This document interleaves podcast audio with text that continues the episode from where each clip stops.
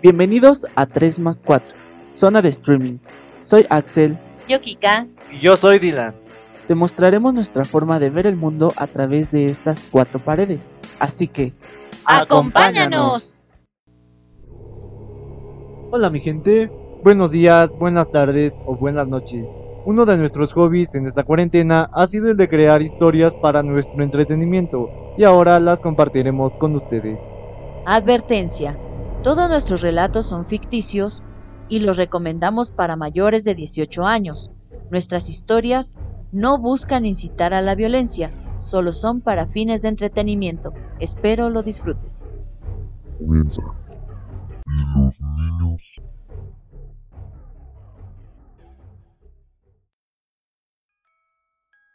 De boca en boca se murmura que en aquel lugar no todo era lo que os parecía. Aquella hacienda inmensa transformada en orfanato albergaba tristes historias. Ninguno de los pequeños podías ver, pues, hostia, ninguno de los pequeños podías ver, pues no se les permitía salir.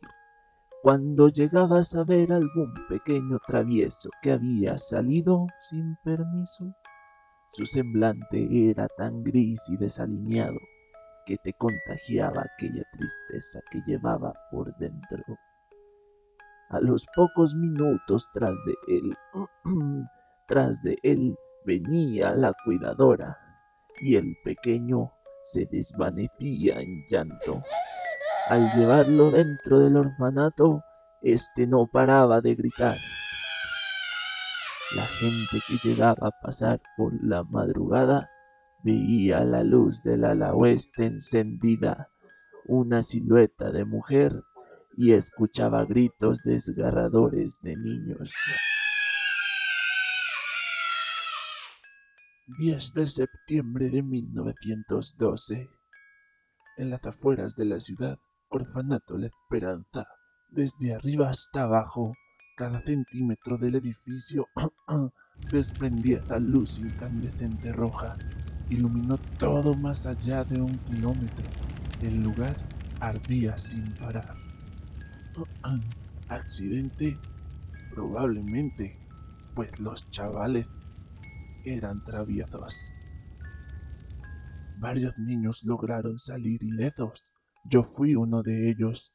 Entre las llamaradas y el humo aturdido llegué a ver cómo corrían de un lado a otro todos mis hermanitos de casa, aquellos que tenía tiempo sin ver en el lugar, pues creíamos que ya habían sido adoptados. Era impactante las llamaradas del edificio. Logramos juntarnos en el jardín central.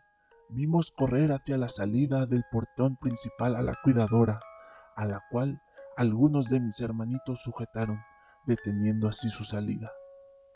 Aún recuerdo sus gritos desgarradores.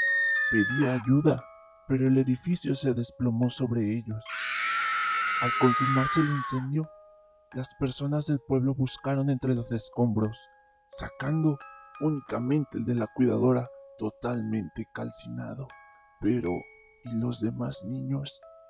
Pasaron varios años y se vendió la propiedad a una inmobiliaria.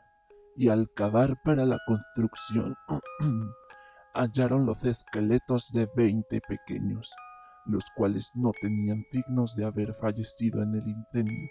Más bien, estos habían sido torturados y asesinados.